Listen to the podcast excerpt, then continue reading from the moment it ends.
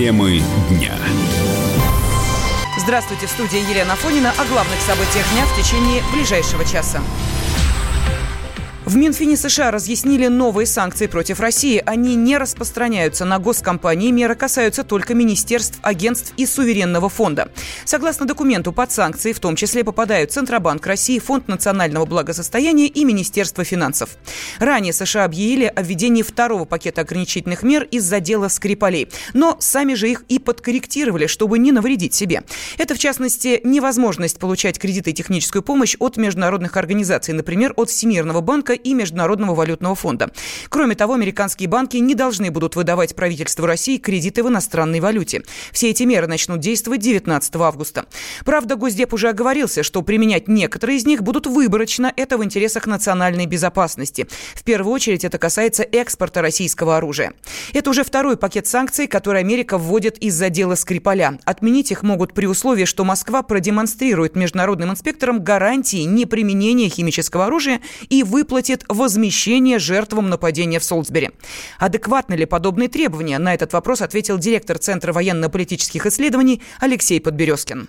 Ситуация, конечно, абсолютно ненормальная, а я бы сказал, даже дикая. У России были огромные запасы химического оружия, которые она ликвидировала, и, в общем, даже отчасти при помощи Соединенных Штатов, но быстрее, чем Соединенные Штаты, и давным-давно уничтожила даже средства для производства химического оружия, что было неоднократно подтверждено. Мы, на мой взгляд, несколько поторопились это сделать. Парадоксальная ситуация заключается в том, что мы, как страна, не имеющая ни химического оружия, ни средств для его производства, мы теперь получаем от Соединенных Штатов санкции – причем сами Соединенные Штаты своим оружием не уничтожили. И я так полагаю, что они не собираются его целиком уничтожать. Дикая ситуация, на самом деле, она свидетельствует о том, что мы долгие годы действовали во взаимоотношениях с Соединенными Штатами в одностороннем порядке, когда шли им на совершенно неоправданные уступки. И в данном случае эти уступки повернулись к нам э, обратной стороной.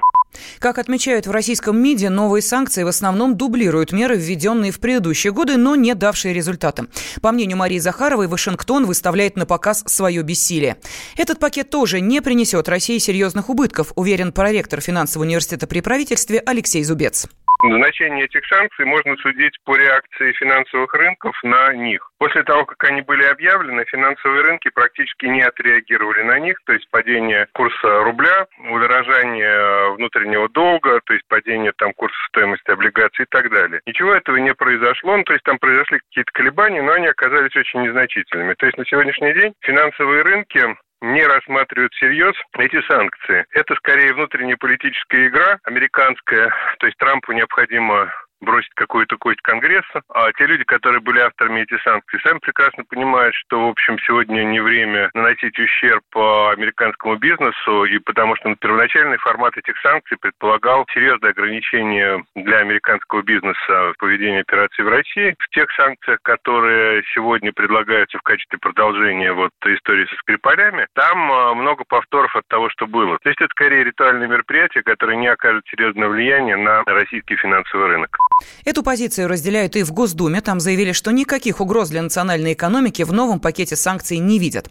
А наше посольство в Вашингтоне подчеркивает, что сам факт их введения – это пренебрежение законностью. Половине украинцев предрекли бегство за границу, и сделал это никто иной, как глава МИДа Украины Павел Климкин. Он заявил, через несколько лет люди уедут из страны, а уже сейчас миллионы украинцев находятся за рубежом. Президент Украинского аналитического центра Александр Охременко считает, что глава МИДа просто всех пугает. Ну, начнем с того, что пан Климкин сейчас всех пугает, всех ругает, по этой причине как бы забывает, что он уходит. Это нормальное явление. По большому счету в Украине не существует проблемы оттока населения. Да, действительно, очень многие украинцы работают за границей, но работают временно. И благодаря тому, что они работают за границей, ну, во-первых, привозят валюту в Украину. Сейчас у нас шикарное состояние валют на рынке. Нет таких зарубежных инвестиций, зато за счет денег населения фактически мы видим револьвацию гривны. Ну и самое главное, у нас зарплата растет благодаря тому, что большое количество украинцев работает за границей. Многие работодатели уже начинают сравнивать нашу зарплату и зарплату в Европе. И вы начали повышать зарплату в Украине. Так что проблемы не существует. В то же время первый заместитель председателя Комитета Госдумы по делам СНГ Виктор Водолацкий заявил, что украинцы уезжают из своей страны, потому что там невозможно работать и зарабатывать. Министр иностранных дел Клинкин, как никто другой, понимают ситуацию, которая складывается внутри Украины, стагнация экономики, которая сегодня переживает не лучшие времена, и то, что сегодня больше 10 миллионов украинцев находятся за пределами Украины, потому что им необходимо кормить свои семьи, зарабатывать деньги. В Украине нет рабочих мест, не открывается новое производство. Поэтому Клинкер все понимает, он знает те внешние договоренности, которые связаны с кредитами МВФ и Евросоюза, которые необходимо закрывать в ближайшие годы. А это еще ухудшится ситуация. Поэтому анализируя э, все происходящие процессы внутри и с внешней стороны Украины, он прекрасно понимает, что в ближайшие пять лет выбраться из той ямы, в которой находится Украина, невозможно. Граждане в возрасте 20 до 45 лет будут искать работу на территории России, на территории Польши, других государств для того, чтобы э, выживать и содержать свои семьи. В марте Климкин утверждал, что отъезд украинцев в другие страны на заработки – это не катастрофа, но мега-вызов для страны.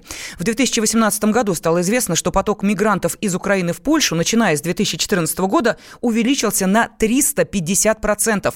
85% всех разрешений на трудоустройство для иностранцев получили граждане Украины.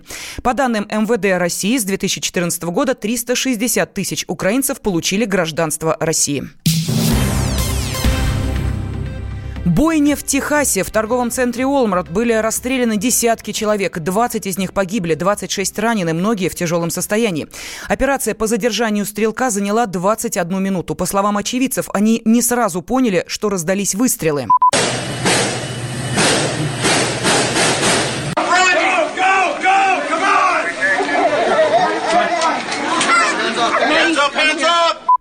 Стрельбу супермаркета в устроил 21-летний житель Техаса Патрик Крушиус. Журналисты раскопали его манифест. В нем убийца выступал против мигрантов из соседней Мексики. После трагедии президент США Дональд Трамп написал, что произошедшее не только трагедия, но и акт трусости. Нет никаких причин, которые когда-либо будут оправдывать убийство невинных людей. Спустя несколько часов после бойни в Техасе в другом штате Агая произошла очередная стрельба. Мужчина э, начал стрелять по людям, стоявшим около бара в городе городе Дейтоне. 10 человек погибли, 16 ранены. Мотивы стрелка неизвестны. Темы дня. Новое время диктует новые правила. Ты не позволяешь себе подолгу быть привязанным к одному месту. Ты думаешь об удобстве, скорости и доступности информации. Именно поэтому мы сделали совершенно новую версию мобильного приложения «Радио Комсомольская правда». Современный интерфейс и обширный набор полезных функций. Возможность слушать нас в дороге, как на iOS, так и на Android. В режиме онлайн и подкасты. «Комсомольская правда». Всегда рядом. Радио жизни. Радио для тебя.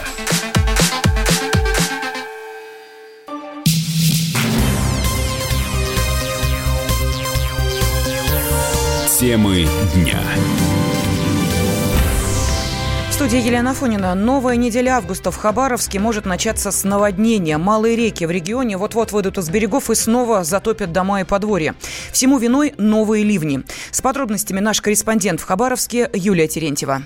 Режим чрезвычайной ситуации был объявлен в Хабаровском крае еще 30 июля. Причина наводнения на реке Амур. Уже пострадала Амурская область, гребень паводка, из которой перемещается в еврейскую автономную область. Затем волна придет в Хабаровский край. Пик наводнения у Хабаровска ожидается 8-10 августа. По уточненным прогнозам к этой дате уровень Амура у Хабаровска поднимется до 630-650 сантиметров. Для города это означает затопление Милин в трех районах – Краснофлотском, Индустриальном и поселке Красная речка. Вода может подтопить около 200 жилых домов. Затопит большинство дач, расположенных на островах Большой Уссурийский, Кабельный, Дачный. Всего около 4000 домиков. При сегодняшнем утреннем уровне в 429 сантиметров полностью затоплена нижняя прогулочная терраса на центральной набережной города. Перенесены стоянки теплоходов. Спасатели проводят поквартирный обход тех домов, которые оказываются в зоне бедствия. Выезжают на острова к дачникам. Горожан просят быть осторожнее при необходимости переехать в пункты временного размещения. Дачников просят покинуть огороды до того, как вода окончательно затопит топит тропинки и сходах стоянкам теплоходов. Осложняет ситуацию дожди. Июнь и июль выдались очень дождливыми, да и август тоже. Всю следующую неделю нас ожидают сильные дожди в перемешку с ярким солнцем. Тревогу вызывает и погода в китайской провинции Хэйунцзян. По территории этой провинции протекает река Сунгари, один из крупнейших притоков Амура. В первых числах августа на Сунгаре тоже началось наводнение. Пострадали сотни тысяч людей. Со вторника 6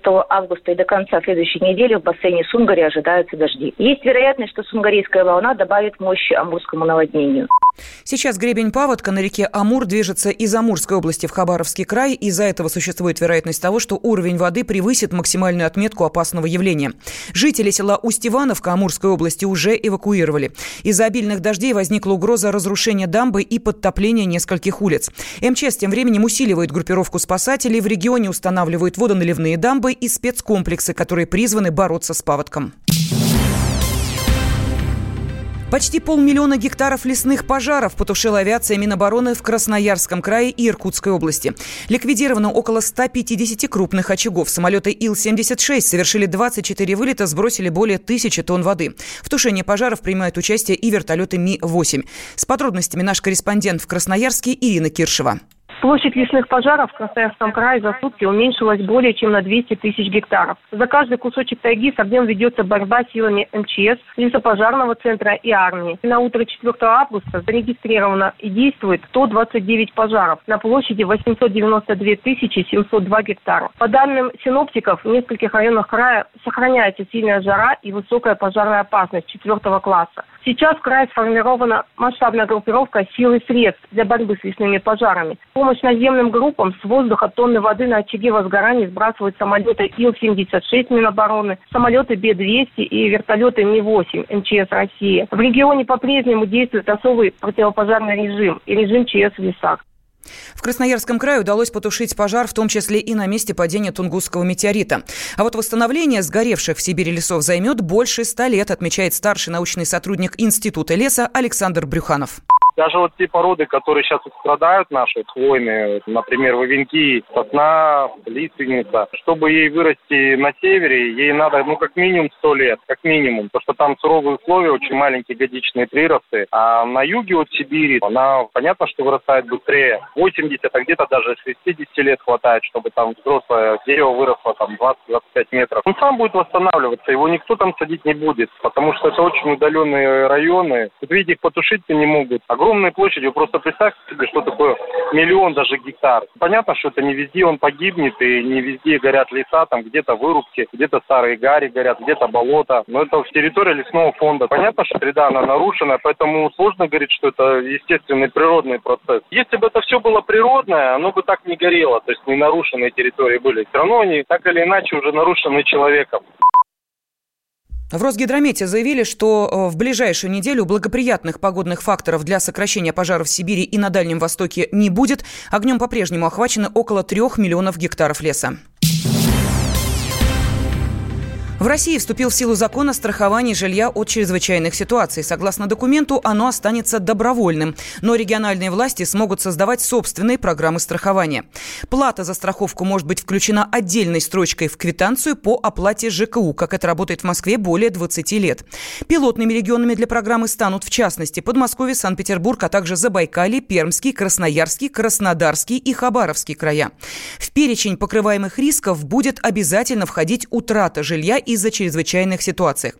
О тонкостях нового закона член Общественной палаты, исполнительный директор Национального центра ЖКХ «Контроль» Светлана Разворотнева. Страхование – это единственный нормальный легальный способ защитить себя от разных чрезвычайных обстоятельств, начиная с пожаров и наводнений и заканчивая протечками соседей. Эта страховка, которую нам сейчас предлагают, она имеет ряд принципиальных отличий, потому что это попытка создать такую общефедеральную систему страхования с участием региональных денег. Ведь после вот ну всех этих э, событий, да, как бы с наводнениями, у нас же как бы когда это массовая проблема, проблемы, тут же принимается политическое решение. Откупоривается там какой-то резервный фонд, и из этого фонда какие-то деньги выделяются. Если эта история не массовая, ну, например, не дай бог, там в деревне пожар начался, да, несколько домов сгорело, то органы местного самоуправления, на которые возложена эта обязанность, у них нет ни маневренного жилья, ни какой-то возможности предоставить жилье нуждающимся, хотя они по закону это должны делать. Вот эта история с строкой платежки, она означает, что здесь платят не только гражданин, здесь участвуют региональные деньги. И, в принципе, они и будут участвовать. Но чтобы немножко сбросить нагрузку на региональные бюджеты, есть попытка еще и граждан призвать к порядку. Ранее в Левада-центре выяснили, что лишь 3% россиян добровольно страхуют жилье. Полис есть у 7% населения, но половина из них приобрели его по требованию банка, который выдал ипотеку. Опрос также показал, что квартиры страхуют реже, чем частные дома. При этом с коммунальными бедствиями сталкивается каждый третий россиянин. В основном, в основном это потопление, кражи или пожары. Эксперт по страхованию Александр Агапов рассказал, что в скором времени сумма выплат по госпрограмме может увеличиться. Эта программа предполагает страхование от пожара, взрыва, заливов, э, ну, практически по полному пакету рисков и чрезвычайных ситуаций. Там да, в московской программе даже предусмотрены стихийные бедствия в виде сильного ветра. При э, возникновении повреждения э, имущества, соответственно, считается ущерб, исходя из страховой суммы Э, по э, данному договору. Э, на самом деле все должны были, все москвичи, кто работает по этой программе, кто участвует в этой программе, они раз в год получают оферты, предложение заключить договор, где все эти условия указаны. Вот в текущей оферте указана стоимость квадратного метра 42 тысячи рублей. То есть вот в рамках вот этой суммы э, считается возмещение по специальной методике э, и выплачивается пострадавшим. Программа льготная, угу. программа с низким тарифом, и при разработке этой программы, ну, кстати, наша компания стояла у истоков этого, была задача поставлена сделать программу доступной. По нашей информации, где-то средняя выплата составляет порядка 40 тысяч рублей uh-huh. э, в целом по городу. И, в принципе, эта сумма достаточно для небольшого косметического ремонта, с одной стороны.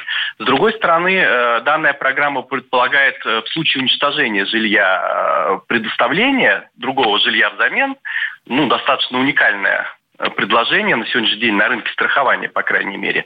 Вот сейчас э, с 4 июля вступает в силу э, федеральный закон о программах страхования жилья. И там предусматриваются большие страховые суммы. Страховая сумма будет считаться и среднерыночной по данным Минстроя по региону.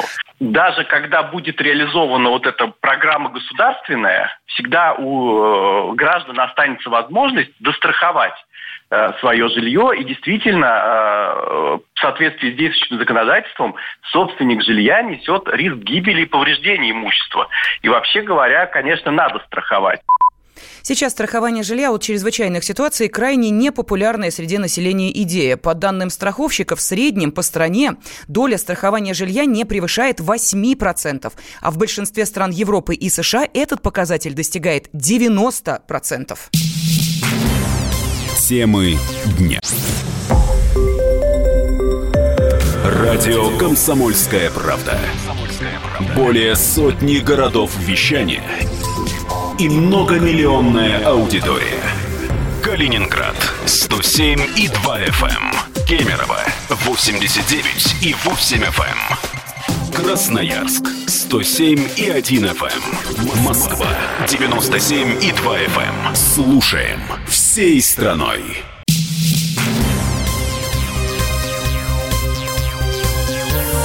Темы дня студии Елена Фонина Сергей Собянин прокомментировал субботние несогласованные митинги оппозиции. Мэр Москвы сказал, цитирую, «Организаторам требовалось втянуть участников акции в беспорядке. Явно, что не все пришедшие ожидали такого развития событий». Конец цитаты. Также Собянин добавил, что это все не для блага людей, а ради чьих-то политических и узкокорыстных целей.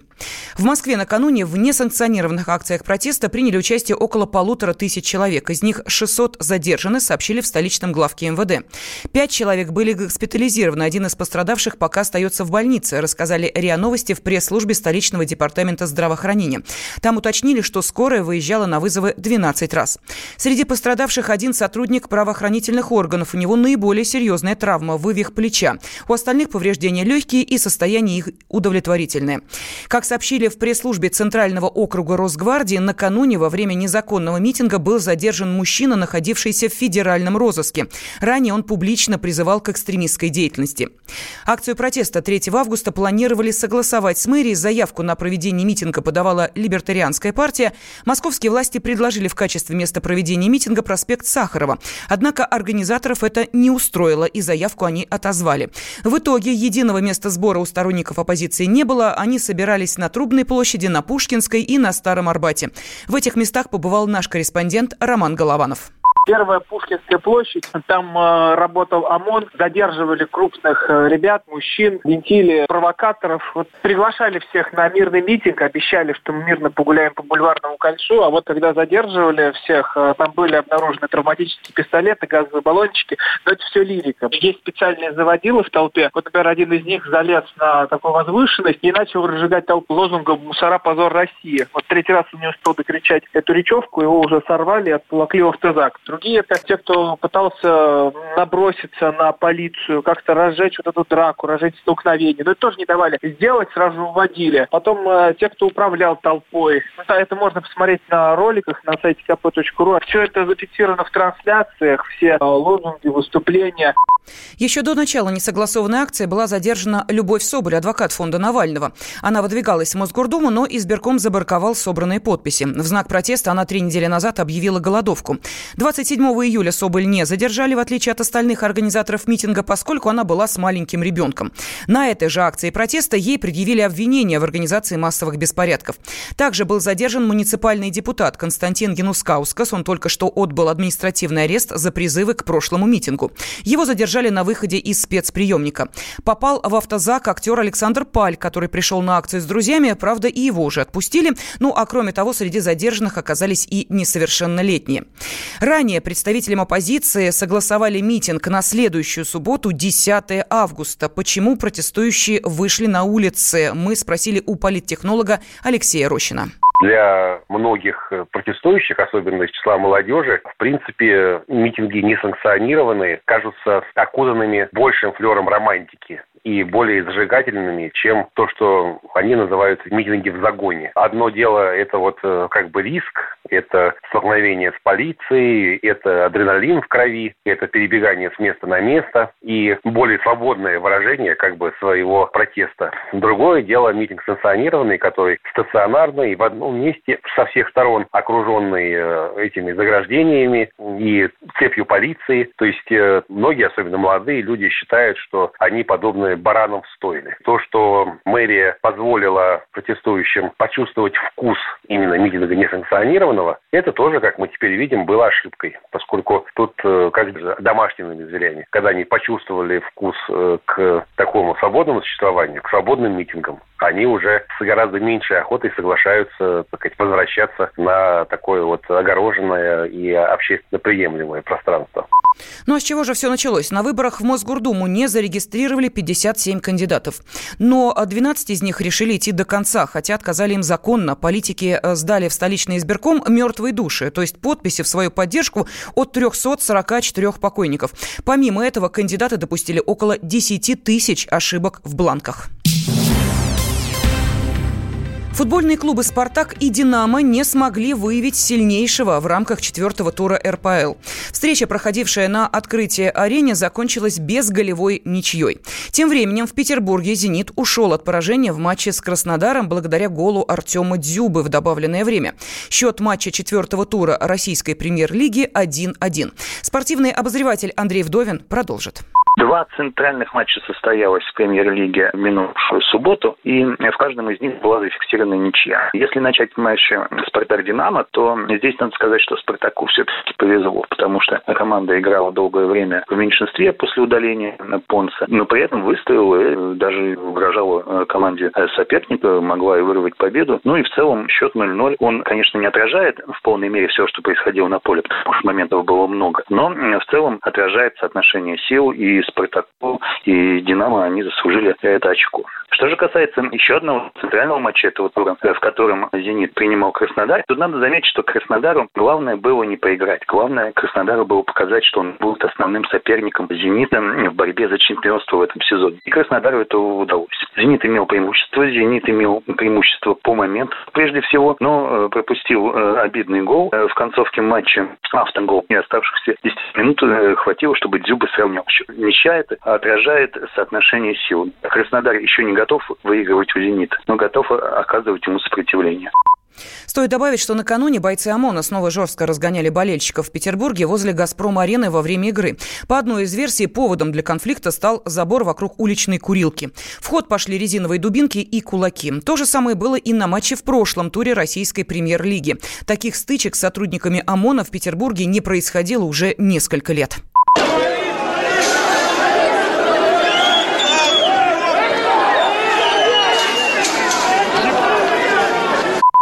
«Зенит» уже выступил с официальным заявлением из-за беспорядков. Организаторы матча совместно с полицией проведут расследование для выяснения причин, а также для того, чтобы предотвратить подобные конфликты на территории стадиона в будущем, говорится в сообщении Петербургского футбольного клуба. Летнее тепло вернется в Москву в середине недели. Воздух в столице прогреется до 24 градусов, но всю неделю обещают дожди. А воскресенье может стать самым холодным днем за 70 лет, рассказал радиостанция «Комсомольская правда» ведущий специалист Центра погоды ФОБОС Евгений Тишковец.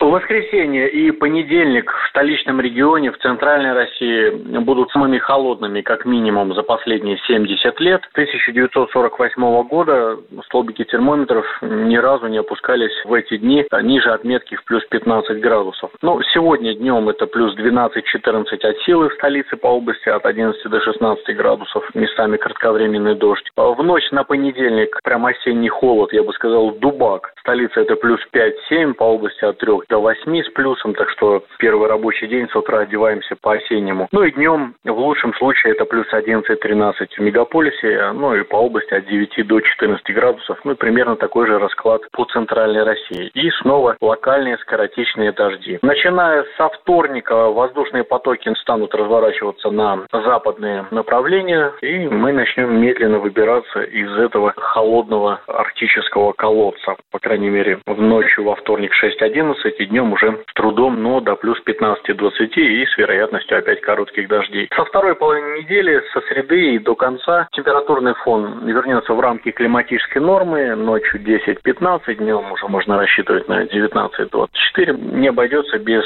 кратковременных дождей разной интенсивности и продолжительности. Причем необычно холодно не только в Москве. На юг России обрушатся сильные ливни с грозами и градом. Они пройдут в воскресенье в Ростовской области и на севере Краснодарского края. Темы дня. Радио как книга. Развивает воображение. Но для тех, кто хочет больше. Мы ведем свой YouTube-канал. Радио «Комсомольская правда». Надо и сто раз услышать, и один раз увидеть.